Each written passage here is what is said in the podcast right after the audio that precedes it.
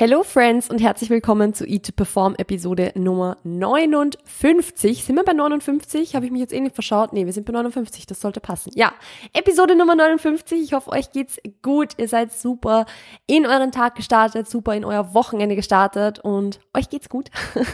Äh, ich freue mich jetzt heute wieder eine Episode aufnehmen zu können. Das ist jetzt die erste Episode, die ich recorde, seit ich aus dem Urlaub zurück bin. Wir haben ja letzte Woche drei Tage in der Therme verbracht beim, beim Wellness essen, obviously. Ähm, und es war ein Traum. Es war wunder wunderschön und ich bin recovered und fit und ja, wie gesagt, freue mich jetzt sehr, wieder eine Episode aufzunehmen. Tatsächlich auch heute wieder zwei Episoden aufzunehmen. Damit bin ich nämlich sogar schon drei Episoden im Voraus tatsächlich und ähm, das ist ziemlich nice. Ich habe nämlich schon eine Episode im Petto, die ich gestern schon recorded habe. Darauf könnt ihr euch freuen. Das werde ich am Schluss der Episode noch announcen. Also bleibt wirklich bis zum Schluss dran, um da ja noch ein bisschen mehr zu erfahren. Und ich wollte euch auch noch ganz kurz sagen, falls ihr im Hintergrund äh, irgendwelchen komischen Geräusche hört, dann ist das Primo, der irgendwo bei meinen Füßen herum, ja, äh, herumsucht und sein Spielzeug irgendwie quer durch den Raum wirft. Oder vielleicht ist es auch die Waschmaschine. Es ist irgendwie nicht so still wie normalerweise. Aber gut, ich, ich glaube, wir werden es schaffen. Ich glaube, es wird okay sein. Vielleicht lässt sich es auch raus editen. We will see. Ähm, ja, Gibt sonst noch irgendwas Neues? Ich glaube, es gibt sonst eigentlich gar nicht so wirklich was Neues. Hinsichtlich Merch habe ich eigentlich noch nicht so viele Updates tatsächlich. Also es ist ein Sample auf den Weg zu mir, denn ich möchte natürlich mal erst schauen, wie die, die Passform des, des Hoodies ist und so weiter, bevor ich das jetzt irgendwie äh, ja gleich zum Verkauf bereitstelle, weil ich habe ja keine Ahnung, ob der gut sitzt und ob der, ob der schön zu tragen ist und so. Und deshalb, ja, möchte ich mir den zuerst selbst mal ansehen. Soll es da aber mal was Neues geben, dann werde ich natürlich Bescheid geben, sobald es auch zu Vorbestellen geht, weil ja, das wird zuerst noch in die Wege geleitet, bevor wir dann ja das äh, genauer announcen können. So, so viel jetzt mal dazu. Ich starte einfach jetzt in die Episode rein, weil sonst ramble ich noch über fünf Millionen andere Dinge, die eigentlich nichts mit der Episode zu tun haben. Denn heute geht es ein bisschen um das Thema Ernährungs- Fehler, wenn man es so nennen möchte, also Dinge, die ich in Vergangenheit in meiner Ernährung gemacht habe, die nicht so schlau waren, Fehler, die ich gemacht habe, wo ihr euch vielleicht denkt, hey, ich äh, entweder habe denselben Fehler gemacht oder ich mache gerade denselben Fehler oder äh, ein Fehler, den ich gemacht habe, damit ihr ihn nicht mehr machen müsst, weil ihr es dann besser wisst, weil ich euch davon jetzt berichten werde. äh, da starten wir jetzt direkt rein. Also es hat jetzt teilweise wirklich mit Ernährung im Speziellen oder im in, in der Praxis zu tun. Andererseits ist es auch sehr, sehr viel Mindset, wo ich ganz, ganz viele Fehler in Vergangenheit gemacht habe. Da muss ich natürlich dazu sagen, ich bin irgendwo jetzt im Nachhinein froh, diese Fehler gemacht zu haben, weil sonst könnte ich jetzt nicht hier sitzen und euch davon erzählen und, und euch äh, sagen, dass ihr es besser machen könnt als ich. Äh, natürlich war es aber in der Zeit einfach teilweise nicht so fresh. Es war nicht so cool teilweise, weil es hat mir einfach mental sehr viel abverlangt in Vergangenheit. Also es war mein Mindset gegenüber Ernährung, mein, mein meine Einstellung gegenüber Essen, Gewichtszunahme und so war oft nicht die beste. Ähm, wir werden da noch ein bisschen drüber sprechen, aber yes, vielleicht könnt ihr euch da das eine oder andere mitnehmen raus, um nicht dieselben Fehler zu machen, beziehungsweise um zu merken, hey, eigentlich mache ich auch und das ist gar nicht so, so cool. Und äh, ja, daran dann arbeiten zu können. Und damit starten wir jetzt direkt rein. Und das Erste, was ich jetzt gleich mal sagen möchte, ist das erste, was ich jetzt als Punkt aufzähle, ist eine ganz persönliche Erfahrung. Das soll jetzt bitte in keiner Art und Weise irgendjemanden offenden. Es ist nur das, was ich selbst äh, gemacht habe oder was ich selbst falsch gemacht habe. Denn ich habe meine Ernährung lange Zeit zu meiner Identität gemacht. Und damit meine ich im Speziellen meine Ernährungsform, weil ich ja sehr, sehr lange vegan war. Ich weiß nicht, ob ihr das wisst. Also ich habe mich sehr, sehr lange vegan ernährt, muss man ja so spezifizieren. Ich war tatsächlich auch, also ich würde mich auch als Veganerin damals bezeichnen, weil ich habe auch auf viele andere Dinge geachtet. Also ich habe auch, also kaufe auch bis heute beispielsweise noch kein Leder und so weiter oder bemühe mich zumindest da, wo es möglich ist. Ähm, und habe da eigentlich auf alle möglichen Dinge geachtet. Also ich war Veganerin und habe mich eben dementsprechend auch vegan ernährt. Und jetzt mittlerweile ernähre ich mich nur noch, nur noch unter Anführungszeichen vegetarisch, was für mich viel, viel besser funktioniert. Aber was damals eben ganz, ganz großes Problem war, war, dass ich meine Ernährung zu meiner Identität gemacht habe. Also ich war halt, also es ist, ich habe mich nicht vegan ernährt in einem veganen Lebensstil gelebt, sondern ich war Veganerin mit Fleisch und Seele. Das ist jetzt ein richtig witziger Pun tatsächlich, wenn ich sage, ich war Veganerin mit Fleisch und Seele. Ähm, Gibt es denn Sprichwort überhaupt? Irgendwie kommt mir das so komisch vor jetzt, wo ich es ausspreche. Aber egal, ihr wisst, was ich meine. Es war halt meine ganze Identität. Also ich habe halt mich total über das identifiziert, dass ich Veganerin bin, war für mich selbst auch irgendwo, ich habe mich selbst damit ein bisschen auf den Podest gestellt, muss ich ehrlich sagen. Also ich bin mir auch rückblickend, wenn ich es mir jetzt so ansehe, ich habe mich besser gefühlt als andere Menschen. Ich habe gedacht, ich bin ein besserer Mensch als andere Menschen. Was in keiner Art und Weise stimmt und in keiner Art und Weise okay ist, weil du bist kein besserer Mensch, nur weil du dich vegan ernährst. Du bist vielleicht, ja, du, du bist vielleicht in der Position, wo du halt auf diese, also auf die Umwelt Rücksicht nimmst und so und das ist super und ich finde es mega geil und ich finde es richtig, richtig cool, dass sich Menschen vegan ernähren und ich finde es auch gut, dass ich es lange gemacht habe. Aber es ist halt nicht deine einzige und auch nicht meine einzige Identität gewesen. Und das war halt für mich dann zum Beispiel ein ganz, ganz großes Problem, weil, weil was passiert, wenn das halt wegfällt? Was passiert, wenn du merkst, hey, irgendwie funktioniert das für mich so gerade nicht mehr, weil meine Beziehung zum Essen beispielsweise super drunter leidet. Jetzt ist es nun so, dass eine vegetarische, vegane Ernährungsform nicht, also auf den Daten beruhend quasi, nicht unbedingt jetzt mit einer Essstörung beispielsweise zusammenhängt. Also es ist jetzt nicht wirklich dieses Gefühl von Restriktion, wenn man ähm, sich entscheidet, kein Fleisch zu essen, aus ethischen Gründen beispielsweise. Aber es kann halt trotzdem so sein. Und bei mir war es halt zum Beispiel so. Also nur weil die Daten sagen, dass es jetzt da nicht so einen großen Zusammenhang gibt, heißt das nicht, dass die individuelle Erfahrung nicht anders sein kann. Und meine Erfahrung war eben die, dass ich mir ultra viele Sorgen gemacht habe, was jetzt passieren wird und was die Leute denken werden, wenn ich mich jetzt nicht mehr vegan ernähre, weil ich halt gestruggelt habe damit. Ich habe gestruggelt damit, mein so blöd es klingt, mein Protein zu hitten beispielsweise. Und mir war das aber zu dem Zeitpunkt, oder mir ist es immer noch sehr, sehr wichtig, dass ich einfach sportliche Erfolge mache, weil das einfach ein großer Teil meines Lebens war und ist. Und ich, mein Food Focus ist halt irrsinnig in die Höhe getrieben worden. Und das war es halt irgendwann dann einfach nicht mehr wert, weil ich gemerkt habe, okay, es ist das Problem, dass ich einfach nicht weiß, wie ich mich jetzt hier vegan ernähren soll. Vielleicht wäre es mittlerweile wieder anders. I don't know. Damals war es ein großes Problem und es hat mir irrsinnig viel Überwindung gekostet, dann zu sagen, okay, dann gehe ich wieder auf eine vegetarische Ernährung zurück, unter Anführungszeichen. Ich erlaube mir jetzt wieder andere Dinge auch zu essen, also Eier und, und Milchprodukte hauptsächlich. Also Quark. also ich, ich, ich, ich hatte so brutale Eier- und Quark-Cravings, das war Wahnsinn.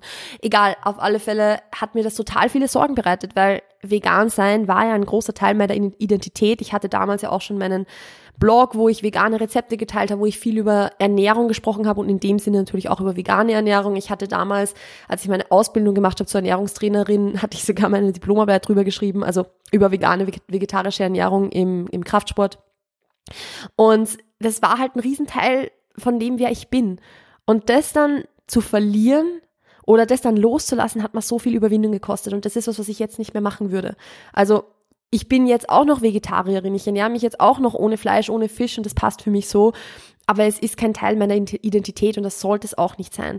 Weil unsere Identität auch so viel mehr besteht als nur unsere Ernährung. Und da gehört auch genauso jede andere Ernährungsform dazu. Also das kann jetzt natürlich vegan, vegetarisch sein, wo halt auch ethische Gründe dahinter stehen. Das kann auch sein, dass du, äh, keine Ahnung, irgendeine andere Ernährungsform für dich gefunden hast, wo du sagst, okay, das, das macht dir Spaß. Das ist vollkommen okay. Du kannst dich ernähren, wie du willst, aber es ist nicht deine Identität und es ist leider oft so, dass man sich da sehr, sehr stark damit identifiziert. Und ich finde das tatsächlich ein bisschen ein Problem. Weil, wie gesagt, man kann nie vorhersagen, was passiert. Ich war damals der Meinung, ich werde für immer vegan leben. Und deshalb war es für mich total schwierig, das dann irgendwann loszulassen. Ich bin froh, dass ich es gemacht habe, weil es hat meiner Beziehung zum Essen sehr geholfen. Heißt nicht, dass es für euch dasselbe ist, um Gottes Willen. Wie gesagt, ich möchte jetzt, wenn ihr euch vegan ernährt, nicht euch sagen, ihr sollt euch nicht vegan ernähren oder so. Wie gesagt, ihr könnt essen, was ihr wollt. Aber mir persönlich hat es halt brutal geholfen, das dann loszulassen. Und es wäre sicher nicht so schwer gewesen, wenn es nicht so ein großer Teil meiner Identität gewesen wäre. Genau, so viel mal dazu. Ich glaube, dass ich das, äh, diesen ersten Punkt jetzt damit abschließen werde und direkt zum nächsten weitergehen, weil sonst wird das wieder so eine 30-Minuten-Episode. Ein weiterer Fehler, den ich ziemlich lange gemacht habe, war, dass ich mir total schwer getan habe, mich irgendwie auf den Aufbau einlassen zu können. Das ist natürlich jetzt so ein bisschen, ja, ist es ein Fehler? Hm. Ich ordne es jetzt einfach mal so ein, egal ob das jetzt wirklich so als Fehler zu bezeichnen ist oder nicht, ist egal. Äh, ich war halt mental immer auf Diät. Also ich war mental in der Dauerdiät drinnen, selbst wenn ich körperlich gesehen, physiologisch gesehen nicht in einem Kaloriendefizit war. Und ich sag's euch, wie es ist, ein Kaloriendefizit einzuhalten oder ein Kaloriendefizit auf ein Kaloriendefizit abzuzielen und das dann durchzuziehen, ist die eine Sache. Das, das über einen gewissen Zeitraum zu machen, ist gar nicht so die große Challenge. Die große Challenge ist die, nicht abzunehmen, aber sich ständig mental auf Diät zu halten. Das ist eigentlich das, was richtig, richtig heftig und energieraubend ist und was ich keinem empfehlen würde zu tun. Und das ist aber genau das, was passiert, wenn man sich zum Beispiel schon irgendwie in den Aufbau reinbegibt, aber eigentlich sich die ganze Zeit wünscht, vielleicht nicht zu viel Körperfett zuzunehmen oder einen Lean Bulk zu machen, also quasi sich immer so ein bisschen zu restricten, dass man ja nicht zu viel zunehmen darf oder dass man dann doch immer wieder einen Rückzieher macht, sobald die Waage dann mal nach oben geht und so weiter und so fort. Das ist dann genau das, wenn man sich auf das nicht einlassen kann, was halt dann dazu führt, dass man halt jede einzelne Mahlzeit und jedes einzelne Essen, das man halt isst, irgendwie vielleicht komplett overthinkt, dass man so einen brutal hohen Food-Focus hat, dass man ja an nichts anderes denken kann, weil man sich im Endeffekt ständig irgendwo ein bisschen zurückhalten muss, weil man sich ja auch mit seiner Gewichtszunahme ja ständig irgendwo zurückhält. Und so war es bei mir eben auch, dass ich im, im Aufbau nach meiner ersten richtigen Diät, die ich gemacht habe, also ich habe ja meine Fitness-Journey begonnen, indem dass ich abgenommen habe, also ich habe da knapp 10 Kilo ungefähr verloren hab dann wieder ein bisschen zugenommen, oder so ein bisschen, hab dann wieder ungefähr sieben oder so davon zugenommen. Ähm, und dann war das immer so ein bisschen ein Auf und Ab, also so plus sieben, minus drei, plus fünf, minus irgendwas. Also es war immer so ein bisschen ein Hin und Her. Und als ich dann das erste Mal zu einem Coach gegangen bin, habe ich dann das erste Mal so eine richtige geplante Diät gemacht. Und das war das erste Mal, wo ich auch dann richtig, richtig lean war und ein Sixpack hatte und, und es war halt, also ich sag's euch, wie es ist, war ziemlich geil. Und dann kam der Aufbau, auf den ich mich gar nicht einlassen konnte. Und das war so die Zeit, wo ich mit meinen, also ich kann nicht sagen, wo ich am meisten mit dem Essen gestruggelt habe, weil es gab davor auch Zeiten, wo ich mehr und mal weniger gestruggelt habe, aber da war es auch sehr, sehr ausgeprägt, weil ich halt bei irgendwas zwischen 2500 und 3000 Kalorien war und ständig Heißhunger hatte und riesengroßen Food Focus und ich habe mir halt gar nichts erlaubt im Endeffekt. Es war es war ein ständiges Hin und Her zwischen, ich muss mich irgendwie dauernd restricten und trotzdem komme ich immer über meine Kalorien drüber. Und das war eben genau auf das zurückzuführen, dass ich mich überhaupt nicht darauf einlassen konnte, dass ich jetzt zunehme und dass dieser, dass ich mich jetzt von meinem Sixpack verabschiede und so weiter und so fort. Zu dem Punkt komme ich dann gleich als nächstes noch. Aber was ich damit sagen möchte, ist, diese Dauerdiät, die ich da durchgehalten habe, ist was, was ich jetzt einfach nicht mehr. Natürlich entscheidet man sich nicht aktiv dafür, sowas zu machen, aber ich würde das irgendwie versuchen jetzt anders anzugehen, wenn ich es jetzt nochmal machen könnte. Beziehungsweise würde ich so eine, so eine Phase, wo der Food Focus höher ist, jetzt einfach ganz anders angehen, weil ich natürlich die Erfahrung habe. Damals hätte ich es nicht wissen können. Woher denn auch? Es gab damals keinen E2 Perform Podcast, der mal sagt, was ich tun soll, sondern ich, ich habe das irgendwie alles mir selbst beibringen müssen. Und was aber, wie gesagt, ja im Rückblick noch gut ist, weil sonst wäre ich jetzt nicht hier und könnte drüber sprechen. Aber es war halt ultra mühsam und ich habe damals, mein Sozialleben hat sehr drunter gelitten. Ich, ich war nie auswärts essen. Ich habe mein Studium nicht so enjoyed, wie ich es enjoyen hätte können. Ich blicke immer noch sehr happy auf mein Studium zurück. Das möchte ich trotzdem dazu sagen. Ich habe es geliebt zu studieren, ähm, aber ich hätte so mit diese diese diese ganze Phase einfach viel mehr genießen sollen, ohne ständig dran zu denken, dass ich jetzt morgen auf der Waage mehr haben werde oder so. Also das, ja, das ist, hätte schon noch ein bisschen anders laufen können, sagen wir so. Und ich kann mich auch erinnern, dass ich total oft diesen Gedanken hatte, boah, ich würde so gern XYZ essen. Ich würde so gern wieder mal ein Croissant mir beim Bäcker holen. Ich würde so gern wieder mal einfach eine große Portion Nudeln essen. Aber ich habe es halt nie gemacht, weil, ich, weil es mir immer die Kalorien nicht wert war. Also das war halt so meine Art der Restriktion. Es war mir halt nie die Kalorien wert. Ich habe immer gedacht, das ist, das zahlt sich nicht aus. Da esse ich lieber was drum, was mehr Volumen hat, was mich halt sättigt und so weiter. Und im Endeffekt hat das dazu geführt, dass wenn ich dann mal irgendwas auswärts gegessen habe, was anderes gegessen habe, dass ich mich daran halt dann brutal überessen habe, weil ich mich im im Grunde eigentlich immer restricted habe. Es hat zwar nicht ausgesehen als, du darfst das nicht essen, sondern es war halt ein, es ist mir die Kalorien nicht wert. Unterm Strich hat es für mich dasselbe geheißen. Oder hat es für mich dasselbe bedeutet und sich gleich ausgewirkt, sagen wir so. Und das war sowas, was ich jetzt so, ich, wie gesagt, ich hätte es damals nicht anders machen können, weil ich wusste einfach nicht, wie ich das angehen hätte können. Also ich habe ja damals auch gestruggelt und gehofft, irgendwie eine Lösung zu finden. Jetzt ist es so ein Fehler, unter Anführungszeichen, wo ich sage, okay, es gäbe eine Lösung dafür. Und das ist auch ganz, ganz stark das, dass ich mich auf diesen Aufbau einfach einlassen muss, dieses, auf diese Zunahme einlassen muss. Denn, Punkt Nummer drei, ich gehe da einfach gleich direkt weiter, mein leaner Körper ist ebenfalls, so wie meine Ernährung, nicht meine Identität. Das war so ein ganz, ganz großer Fehler, den ich in der Prep gemacht habe, den ich auch in der Diät davor gemacht habe. Ich habe halt dieses Idealbild meines Körpers, das nicht nachhaltig war, also Sixpack, Adern, irgendwo ständig neue Lines finden und so weiter. Ich habe das halt zu meinem, zu meiner Identität gemacht. Ich war so diese sportliche Person mit wenig Körperfett, diese Person, die ein Sixpack hat, die Fotos davon auf Instagram posten kann. So I was, I was that person. Wisst ihr, was ich meine? Und ich habe das halt ebenso wie meine Ernährung damals davor total zu meiner Identität gemacht. Ich bin mein leaner Körper. Und genau deshalb ist es mir auch so ultra schwer gefallen, mich dann auch darauf einzulassen, dass ich jetzt zunehme und mich von diesem Körper verabschiede, weil ich hatte halt so mein, mein Idealbild erreicht und ich wollte das halt irgendwie dann auch nicht gehen lassen. Und genau das hat dann eben genau zu dem geführt, dass ich so mental ständig restricted und auf Diät war. Und das würde ich jetzt so auch nicht mehr machen. Also meinen Körper so zu meiner Identität zu machen, meinen Körper so zu dem zu machen, was ich bin, anstatt einfach nur meinen Körper meinen Körper sein zu lassen, so. Weil mein Körper ist das, was mich halt durch die Welt trägt, ist das, was mich trainieren lässt, ist das, wofür der, mein Körper hält mich am Leben. Mein Körper ist der, der verantwortlich ist dafür oder der, der mir ermöglicht, jetzt hier zu sitzen und so eine Podcast-Episode zu recorden. Also das ginge so ohne, also das ist so blöd gesagt und man kann sich das gar nicht vorstellen, aber das ginge ohne meinen Körper nicht. Der erlaubt mir das, das zu tun. Und deshalb ist mein Körper ja viel, viel mehr als nur das, wie er aussieht und das, was, also ja, wie er halt nach außen hin wirkt. Aber das habe ich damals halt nicht gesehen, beziehungsweise habe ich auch nicht gesehen, dass ich eigentlich noch viel, viel mehr zu bieten habe als diesen Körper, den ich halt hatte. Und was heißt hatte, ich habe meinen Körper immer noch, aber diese Körperform, die ich hatte. Und das würde ich so auch nicht mehr zulassen. Also bei mir ist es jetzt mittlerweile so, dass ich sage, wenn ich mein Höchstgewicht habe von 70 plus Kilo, was jetzt natürlich für manche auch nicht viel ist, aber für mich in Relation war es weit über meinem natürlichen Settling Point und weit über dem Punkt, wo ich mich normalerweise einpendeln würde, ähm, dann ist es für mich nichts anderes, als wenn ich unter 60 haben würde.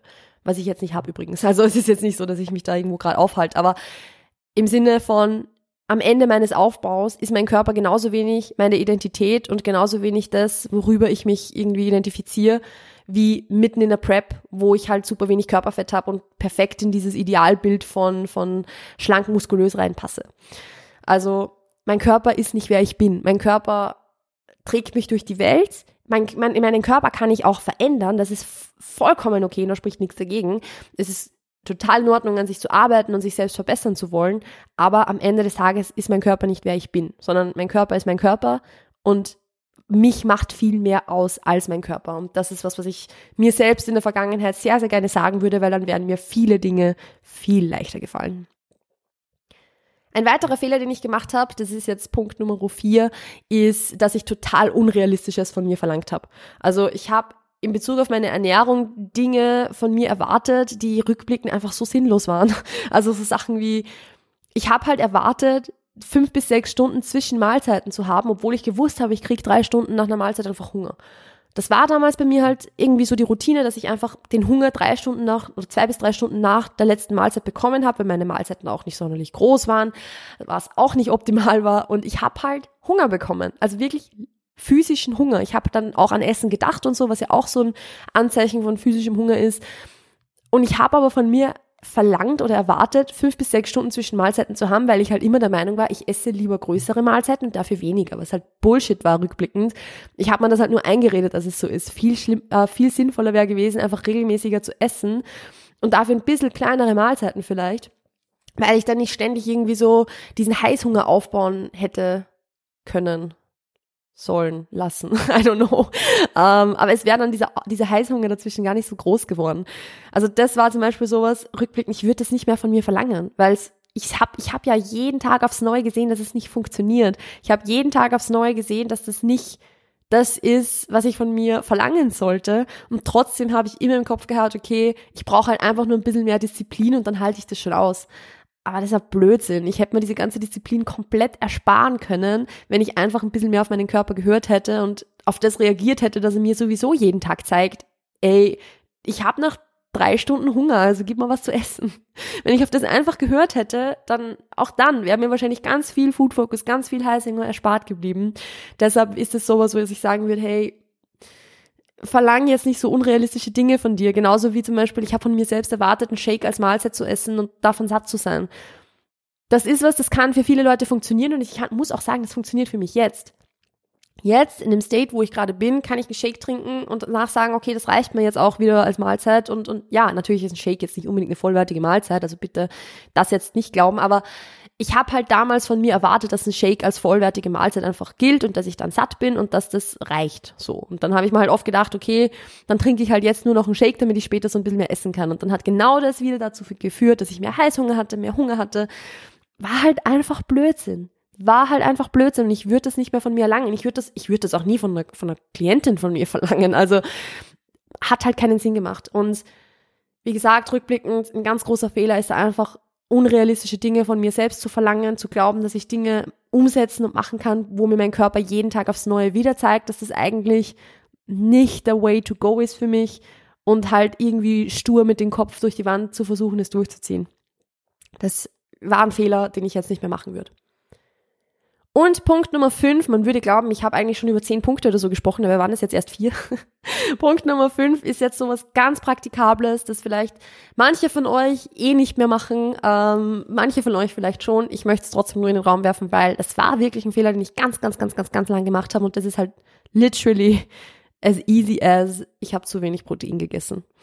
Und das ewig, ewig lang. Gerade in der Zeit, wo ich mich vegan ernährt habe, habe ich ja auch schon Kraftsport gemacht. Also meine ganze Kraftsportlaufbahn oder Trainingskarriere habe ich Fleisch und Fisch losgemacht und ich sage jetzt mal von den bald, wie viele Jahren sind denn das jetzt? Ich kann nicht rechnen, bald acht Jahren, die ich trainiere, habe ich ungefähr ein Viertel auch vegan verbracht und eben alle acht Jahre vegetarisch.